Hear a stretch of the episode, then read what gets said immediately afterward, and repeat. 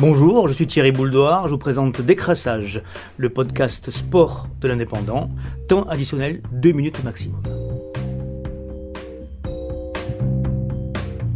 Au moins 26 morts et 18 disparus, le typhon Agibis a jeté un voile noir sur la Coupe du Monde de rugby. En deuil, le Japon compte ses plaies et se console avec ses Brave Blossoms. Ils sont le coup de cœur de ce mondial, les Japonais, qualifiés pour une première en quart de finale. Face à l'Écosse, la tornade était nippone. Joueurs enthousiastes, lucides, séduisants en un mot épatant. Les Japonais, avec une équipe multiculturelle, additionnant Samoa, Sud-Africains et Nippons, ont filé un coup de vieux à la vieille Europe, joué à en perdre haleine et leur credo.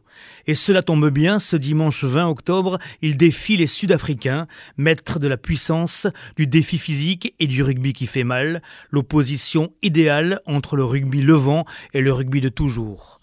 En 2015, en Angleterre, les Japonais tombaient déjà les Springboks. Une victoire 34-32 vécue comme la pire des humiliations en Afrique du Sud.